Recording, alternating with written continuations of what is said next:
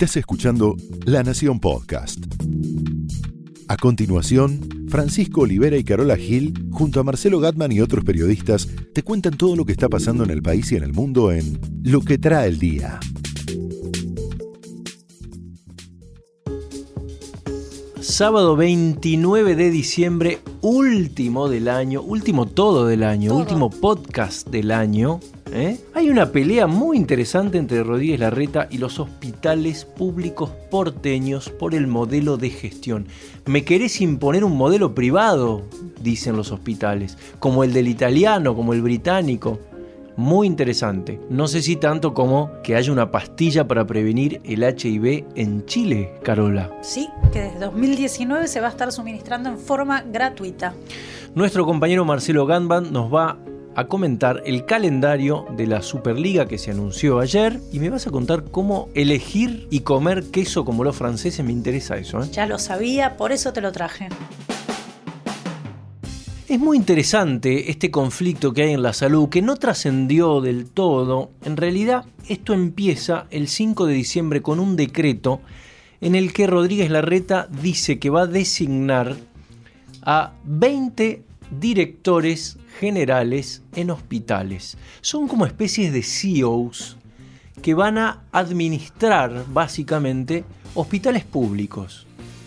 En realidad, uno podría decir, bueno, es una medida, un administrador, no pasa nada. Pero claro, hay un director de cada hospital que es médico, que no tiene ganas de compartir la administración, que tiene que ver con cosas elementales como ¿cuántas prótesis compramos este año? 300, no, pero se, usa- se usan 20 en el año. Cosas así que el gobierno, que es el que tiene que poner los fondos, cuida celosamente. Ahora, los médicos que son los directores dicen, ¿para qué me vas a poner uno arriba si nosotros estamos gestionando más o menos bien? No sabe, es gente que no sabe de medicina, va a administrar con criterios de medicina prepaga y acá se empieza a meter la parte ideológica, los gremios. El gobierno de Rodríguez Larreta desconfía de los gremios y dice, ojo, porque los gremios tienen mucha incidencia en la designación de directores y de gerentes operativos. ¿Hay intereses ahí? ¿Qué te- ¿Vos qué pensás? Entonces, esto en realidad salta en una reunión inesperada que tuvieron el 10 de diciembre, cinco días después de que saliera el decreto, la ministra de Salud de la Ciudad de Buenos Aires, Ana María Bou Pérez, que es una ex Hospital Ramos Mejía, digamos, par de todos los directores, los cita para felicitarlos por lo bien que habían funcionado los operativos durante el G20. ¿Te acordás que Claro. reservaban camas? Bueno, la cuestión es que palmada va, palmada viene, no pasó nada. A la noche de ese lunes, un director llama a otro y le dice, ¿te enteraste lo del decreto 409? No, ¿qué es el decreto 409? Bueno, parece que fue publicado hace cinco días. ¿No leíste el boletín oficial? No, no le- bueno, hay que leerlo porque nos designaron, nos designaron interventores. No, pero ¿cómo puede ser? Bueno, algunos números importantes, porque este sistema es deficitario por definición, vos lo sabés. Solamente el 5% de los recursos viene, son propios de los hospitales. Todo lo demás lo pone el gobierno. 5% que surgen de lo que uno les cobra a las prepagas. El hospital le cobra las prepagas y a las obras sociales. Ahora, ¿qué pasa? Al no ser obligatorio y al ser un hospital público, ¿qué es lo que hace el administrador? Y esto es lo que objeta el gobierno. No te cobro. Venís, Carola. No, yo tengo la prepaga Fulanetti SRL. Ah, deja. Si total es un hospital público. Entonces lo que quiere el gobierno, cóbrenles. No quiero que las prepagas y las obras sociales sean más rentables de lo que tienen que ser porque nosotros no le cobramos. ¿Se entiende el conflicto? Es muy interesante. Después de esa reunión que te digo de la ministra con los directores de los hospitales, de felicitaciones, se enteran a la noche, enseguida, obviamente, en pie de guerra, empiezan a llamar. Y llaman a uno de los secretarios que les dice, la verdad que no estoy enterado. Bueno, se alma tal revuelo que la ministra lo cita para el día siguiente, miércoles, a todos. Vamos a hablar de esto, por fin. Para que te des una idea, los involucrados son... Hay 32 hospitales en la capital federal. Los más importantes son 16, es decir, la mitad. El Ricardo Gutiérrez, el Argerich, Santoyani, el Fernández, el Ramos Mejía, el Durán, el Piñero, el Pirovano, el José María Pena, el Rivadavia, el Muñiz, el Teodoro Álvarez, el Pedro de Lizalde, el Tornú, el Dalmacio Vélez Arfiel, el Abel Subizarreta, esos son los principales, los que están en el ojo de la tormenta. Que además sospechan de que esta idea brillante, dicen, esto no es de la ministra, esto es de el monje negro del sector, que es en realidad el vicedirector del italiano que se llama Fernán Quirós, que es un viejo conocido de Rodríguez Larreta y es el que iba a ser el ministro, que al final no fue, y es asesor de Rodríguez Larreta. Entonces ellos ven la mano del monje negro detrás de esta decisión. Cuando se juntan con la ministra, le dicen, ministra, estuvimos con usted hace dos días y no nos dijo nada de esto. Entonces la ministra dice, les pido disculpas, se me pasó. Bueno, Ignacio, Ignacio Previliano del Hospital Fernández le dice, bueno, no es que te olvidaste de un detalle menor, ¿no? Ya les pedí perdón, dice la ministra.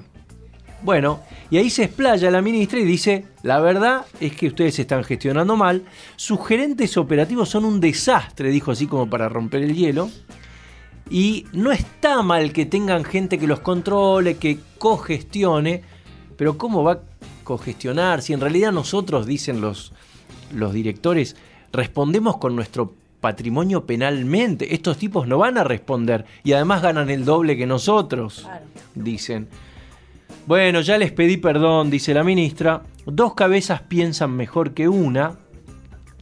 La cuestión es que todo esto obviamente involucró al sindicato, que está tratando, a uno de los sindicatos, que es el de médicos municipales, que conduce Jorge Gilardi, un viejo obstetra que tiene varios periodos ¿no? al frente del sindicato, y en el que Rodríguez Larreta mucho no confía. Bueno, y está negociando Gilardi con Quirós, con el hombre hospital italiano puede haber ahí un punto de negociación. En realidad lo que están pidiendo los médicos es sacame a los tipos de arriba, que sean subgerentes los directores. Eso no va a ocurrir. Y lo que ofrece el gobierno de la ciudad de Buenos Aires es, bueno, lo que podemos hacer para que nadie se sienta ofendido ni herido es que sea necesaria la firma conjunta, que cada decisión tenga la firma del nuevo director y del viejo. Veremos, acá se trata de intereses, de ideología, y ya veo tu cara, veo difícil una solución.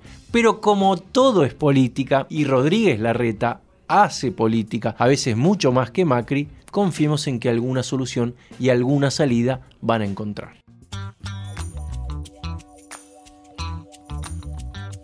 Y de hospitales pasemos a la pastilla para prevenir el HIV. La verdad es que si hay inventos para el aplauso son estos, sí, Claramente, claramente. Esto no es, no es de ahora. La, la pastilla se desarrolló en 2012 y en 2015 la Organización Mundial de la Salud la sugirió como un método de prevención del, del HIV.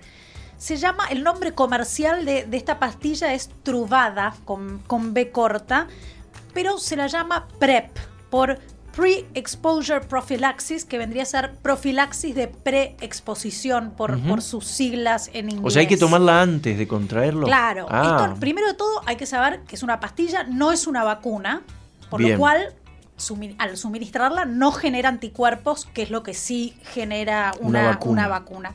Y contiene dos drogas en la misma pastilla, te las menciono, no te las tenés que acordar, pero son tenofovir y emtricitabina.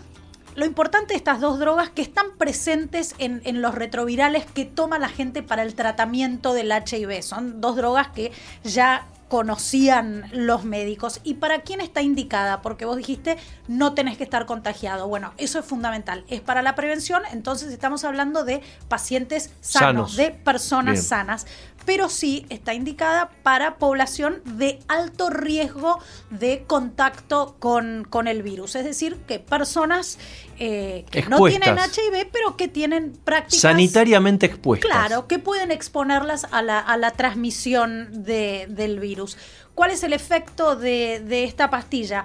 Cuando sí o, eh, llegada la ocasión tomás contacto con el virus, es decir, estás expuesto a este virus a través de semen, sangre, prácticas sexuales, usos de jeringas infectadas.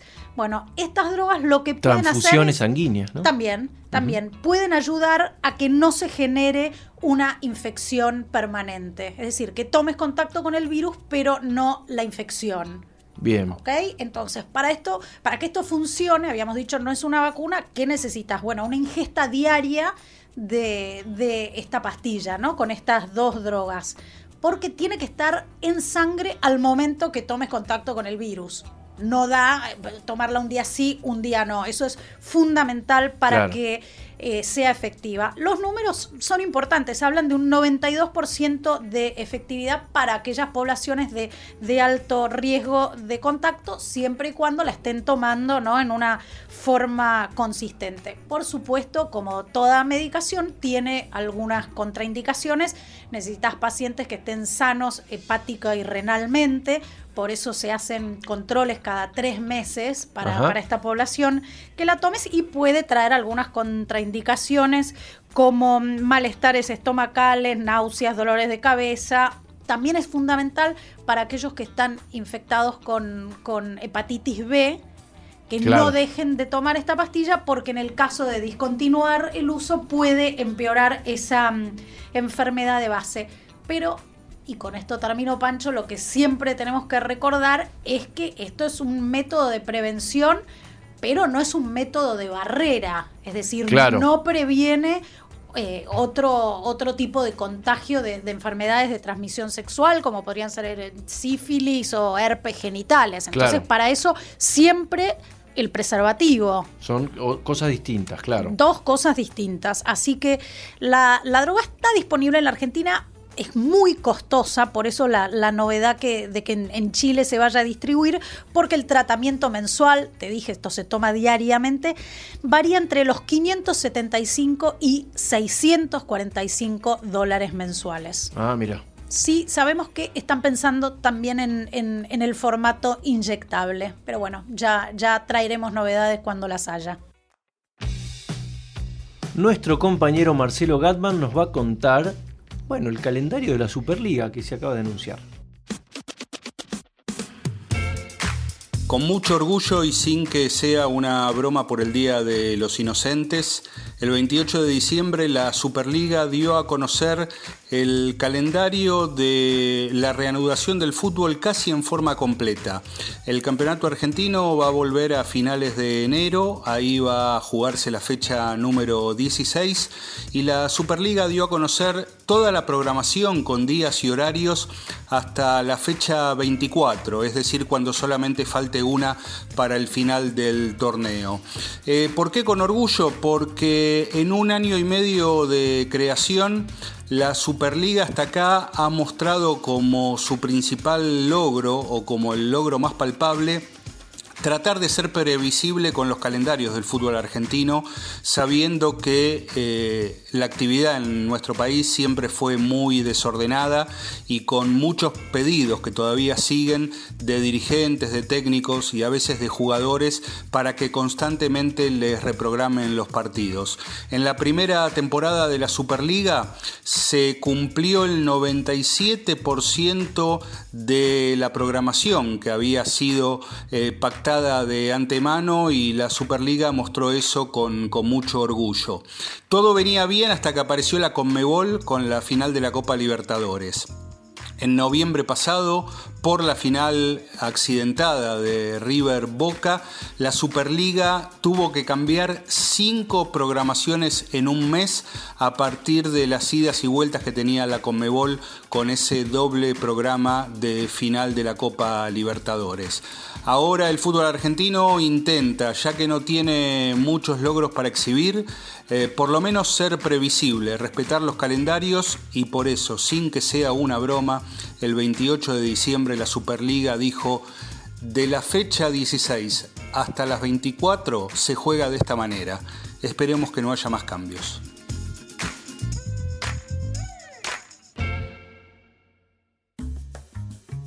Bueno, Pancho, ¿cómo elegir los quesos como un francés? Mira esta frase de, Charles de Gaulle cuando se refería a Francia, a su país, que decía, un pueblo que tiene 365 variedades de quesos es ingobernable. Sí, claro. Imagínate. Pero bueno, algunos tips a la hora de armar una tabla de quesos. No sé si alguna vez armaste una. ¿Una tabla? Sí, una tabla. Habitualmente, pero no, no sé si pongo tantos. Bueno, vamos, eh, no tienen que ser tantos, estamos hablando de seis. Seis, sí, seis sí. Como el tema de los vinos. ¿Por qué vinos empezás? ¿Para tomarlos? Sí. Y yo voy en contra de las bodegas, porque las bodegas empiezan con vinos suaves y, van, eh, bueno, yo hago al revés. Eh, vos haces al revés, bueno, vos medio bodas de cana. Exacto, el método bodas de cana. método bodas de cana. Bueno, los franceses no sé si estarían tan de acuerdo porque la sugerencia es empezar por los quesos suaves, claro. ir construyendo así la intensidad hacia los más fuertes y tenés que elegir idealmente entre las seis grandes familias de quesos. También podés elegir por zonas, pero respetando también el tema de la intensidad. Empecemos por los quesos de pasta blanda, que pueden tener el moho blanco afuera, brie, camembert, que para nosotros es fuerte un camembert. Bueno, para los franceses estamos arrancando ahí. no, para mí tampoco. Después seguimos los de pasta blanda, pero con la corteza lavada. Este es un, un Munster, no sé si probaste alguna vez. Vos andán tomando nota. Sí, por supuesto, estoy anotando. Sí. Después vamos a los de cabra. Mm, empezamos con queso de vaca, vamos a los de cabras. Lo que no puede faltar nunca en una tabla de quesos, y sería ya el último, es un queso azul. Ese es el último. Ese, es, el, último. Sí, no es el más fuerte, pero terminás con el azul porque es el, uno de los más intensos. Ahí en el, en el puesto número 5, ahí sí podés meter uno de esos muy fuertes. Eh, como... El reblosón que me gusta a mí. Claro, esos que los franceses. Pero no me dejan. Le dicen que, me lo sacan de la olor a pie, dicen los franceses. En el mejor de los casos. Sí, bueno, bueno. Pero vos elegiste tus quesos y asegúrate de, de sumar intensidad hacia el final. Y dos tips más siempre colocarlos sobre algún tipo de fuente de algún material natural, vidrio, madera. El metal altera el ah, sabor de los quesos. Es fundamental eso. Y por otro lado, eh, también dejarlos eh, a, la intemperie, sacarlos de la heladera unos minutos antes. Pero antes de terminar, escuchemos estos dos indicaciones más que nos va a dar una experta francesa en quesos. Que coman en cantidad, que no se equivoquen en el orden eh, y que prueban jugar con las mermeladas y con diferentes de tipo de vino para ver lo que a ellos les gusta más. Importante eh, sacar el queso por lo menos media hora antes de consumirlo. Así se atempera y vas a notar la textura y va a ser mucho más agradable que un queso que salga frío de la nevera. Bueno, así preparas una tabla de quesos como los franceses, que son los expertos, ¿no? Me diste hambre ya, desde ya te digo. Además, este fin de semana es el ideal, ¿no? Para empezar con esa pirámide, ¿no? De quesos que termina en el más fuerte. fuerte. Yo un reblosón creo que lo pongo por ahí. ¿Nos vemos el año que viene? por supuesto, nos vemos el año que viene. Saludos a todos, ha sido un gran año y esperamos que el próximo sea mejor. Como siempre. ¿Eh? Feliz año para todos.